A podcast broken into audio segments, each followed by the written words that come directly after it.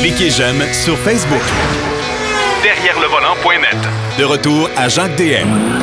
Eh bien, on s'amusait hors d'onde parce que j'étais en conversation avec mon ami Denis Duquet qui est euh, du côté d'Oshawa pour faire l'essai d'un paquet de véhicules pour la voiture canadienne de l'année, le camion de l'année. En tout cas, il y, a, des prix, il y en a partout. Mais euh, on ne parlera pas de ça. On va parler plutôt de l'impact euh, sur l'industrie automobile, surtout sur l'histoire de l'automobile. Une, des voitures qui, euh, qui a marqué plein de points tout le temps, c'est vraiment la Ford Mustang. Salut, mon cher Denis. Oui, bonjour. Oui, la Mustang, si on regarde, j'ai pas envie de faire l'histoire modèle par modèle, mais deux, trois grandes étapes.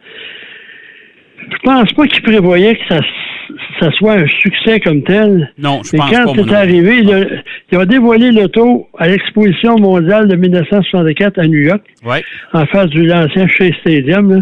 Et là, ça s'est envolé les ventes. Le Ford n'avait jamais prévu ça. Il en a vendu, prévoyait en vendre 100 000, il en a vendu 400 000 ou à peu près. Ouais. Et là, ça a parti. C'est pour ça que si vous regardez, il y avait des experts en voiture ancienne. Je veux savoir si c'est une authentique.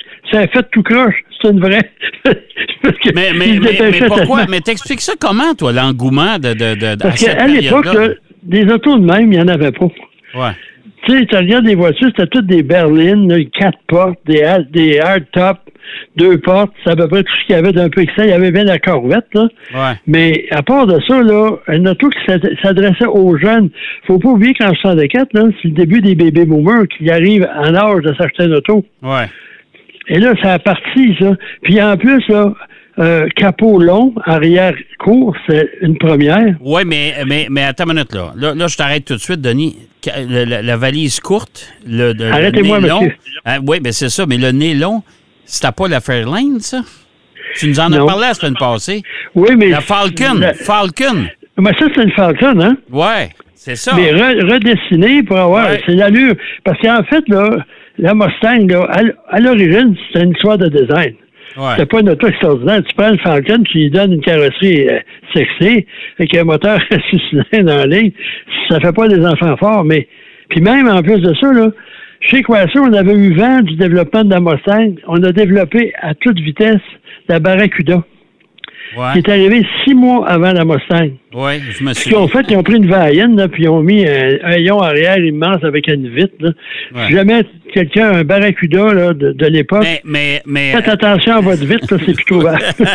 mais, mais je pense toujours au film euh, Ford euh, euh, versus Ferrari ou Visite Ferrari, peu importe, Ouais. là, euh, où euh, justement le, le- le- le- le pilote de, de, de Shelby euh, arrive à la présentation de la Mustang. Voyons euh, comment il s'appelle, donc j'ai un blanc de mémoire, là, le fameux pilote qui, qui, est Ouais. en vedette dans, dans le film.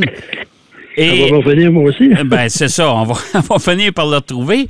Mais euh, quand il est arrivé au lancement de la Mustang et euh, qui, a, qui a regardé le, le, le, le- le représentant de Ford, puis il dit bah, Regarde, là, il dit ça, c'est un- c'est un- c'est une voiture de coiffeuse, ça, c'est une tu sais, c'est- c'est- on dit en France, c'est une, une voiture de chochotte. Ouais. Mais, parce que ça n'avait pas de puissance. Mais là, chez Ford, il était conscient, même si euh, ça marchait à tour de bras, il suffisait pas à la demande. Là.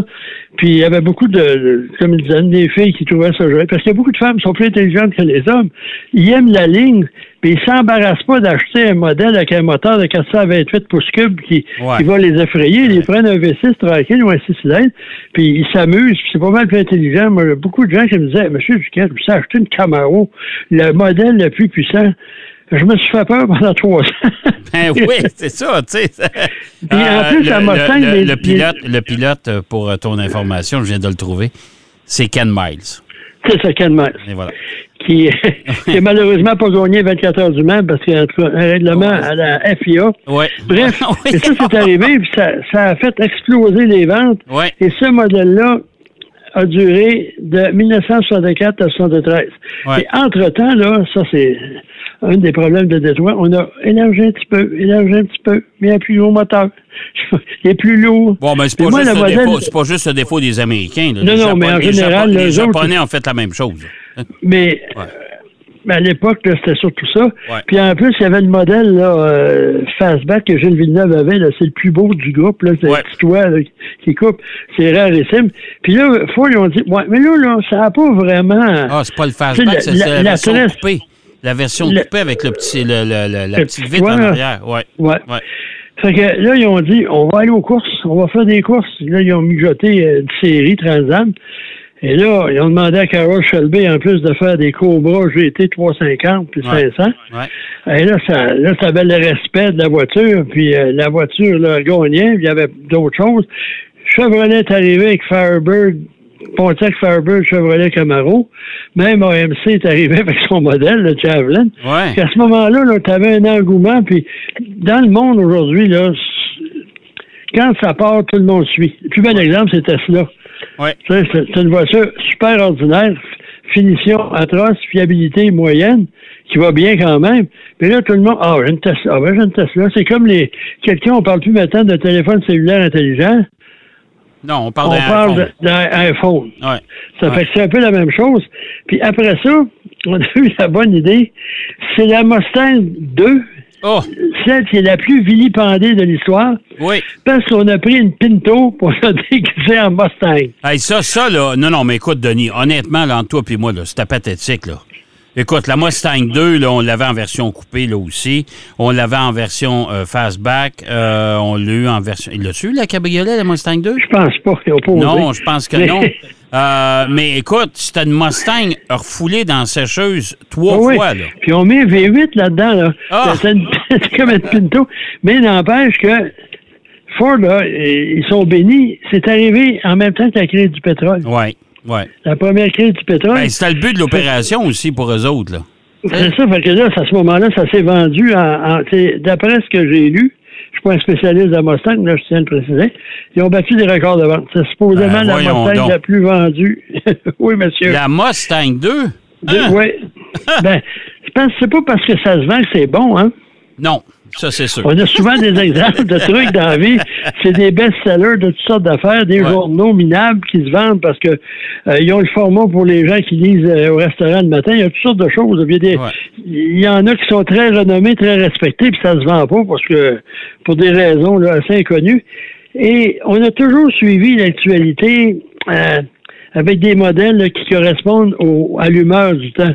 Ouais. Puis il y a une chose qui aide beaucoup les Mustangs, ça, je pense pas que c'était pré- prévu.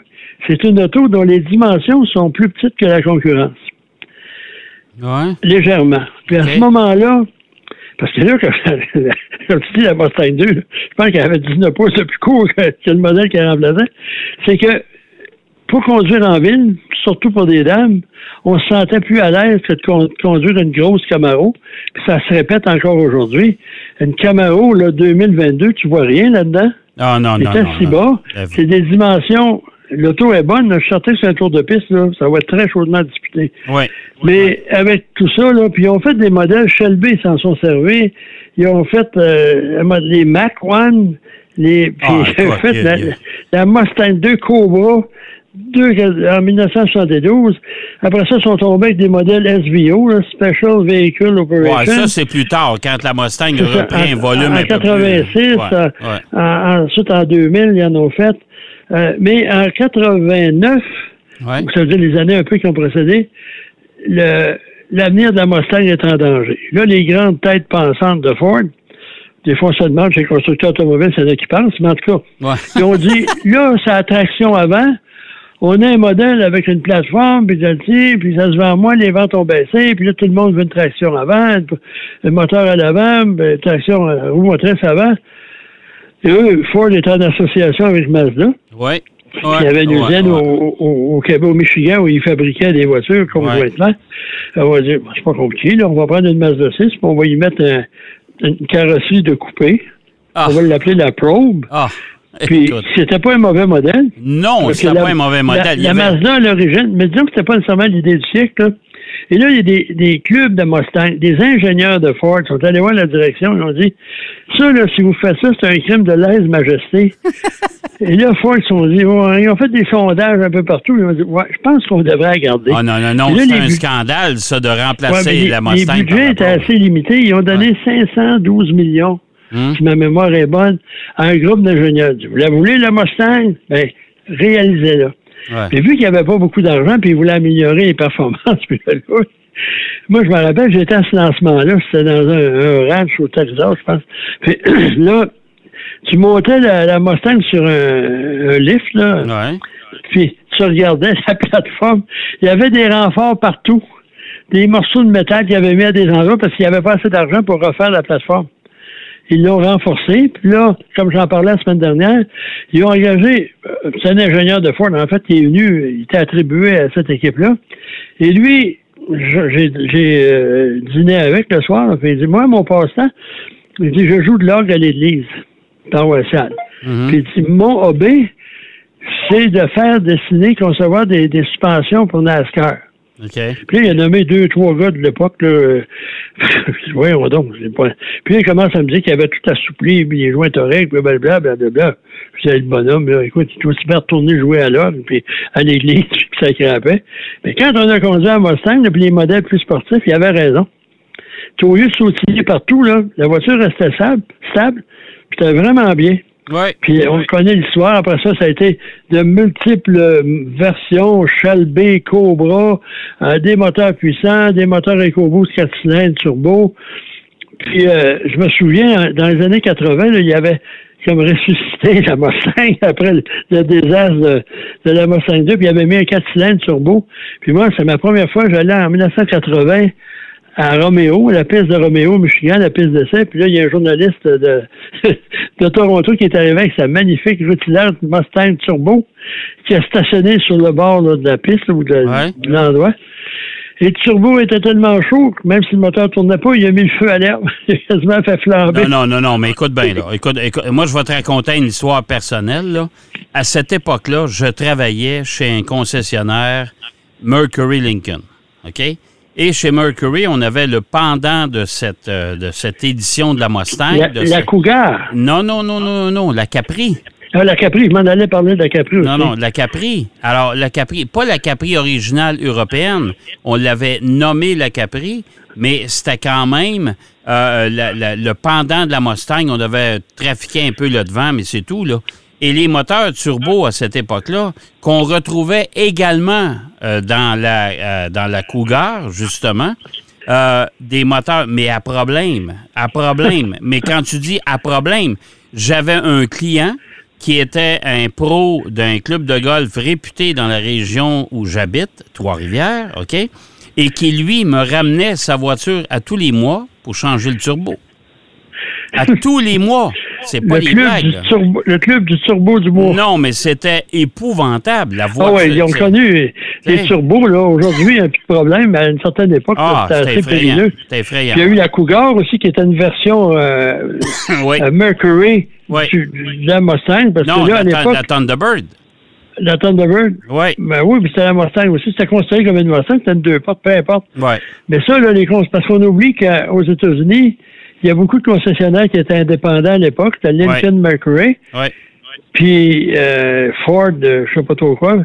Puis à ce moment-là, eux autres, ils voulaient avoir leur part du gâteau. Fait que là, on leur a concocté la petite cougar qui était pas mauvaise, mais côté apparence, c'était un peu euh, raté. Mettons, ça, je veux pas insulter les anciens propriétaires. Mais, mais re- reste que malgré tout, la Mustang, euh, puis la Capri qui a fait, qui a, qui a fait une courte apparition, euh, la Mustang, c'était quand même, euh, et ça demeure encore aujourd'hui un icône de l'industrie.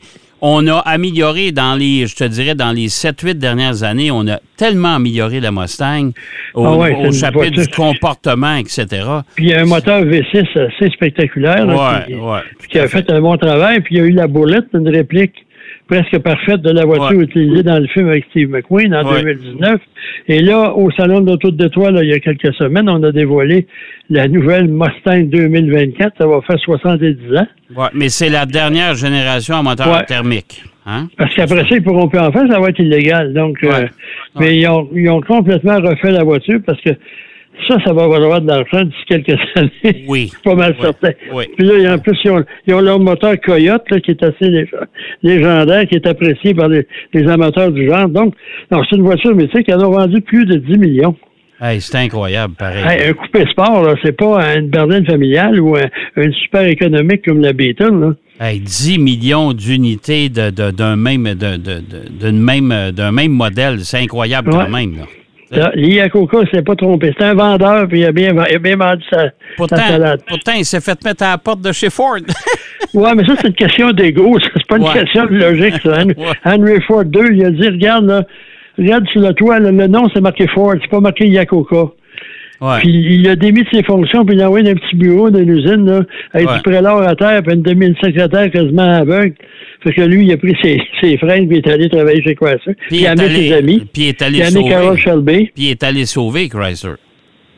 Oui, puis en plus, il a, il a amené Carol Ah, Shelby. ben oui, ben oui. Puis ben l'ingénieur qui a développé l'auto beaucoup, la fourgonnette Chrysler. Ouais. puis moi, qui lui essayait Spurlick, Ron Spurlick, puis essayait de vendre ça à Ford, puis il riait de lui. Quand On a vu ce que ça a fait, Quand fourgonnette de Ford. ça- après, après Spurlick, ça n'a rien donné. Ou à peu près. Tout à fait, tout à fait. Hey, mon cher Denis, on va te souhaiter euh, de bons essais. Tu as essayé pas mal de bagnoles aujourd'hui. Tu vas en essayer encore Euh, demain? Oui, 11 aujourd'hui, demain 5-6, puis ça, je redescends. OK. Puis je suis monté euh, de Montréal à, à Oshawa en Ouais. Cadillac CT5V. Oui.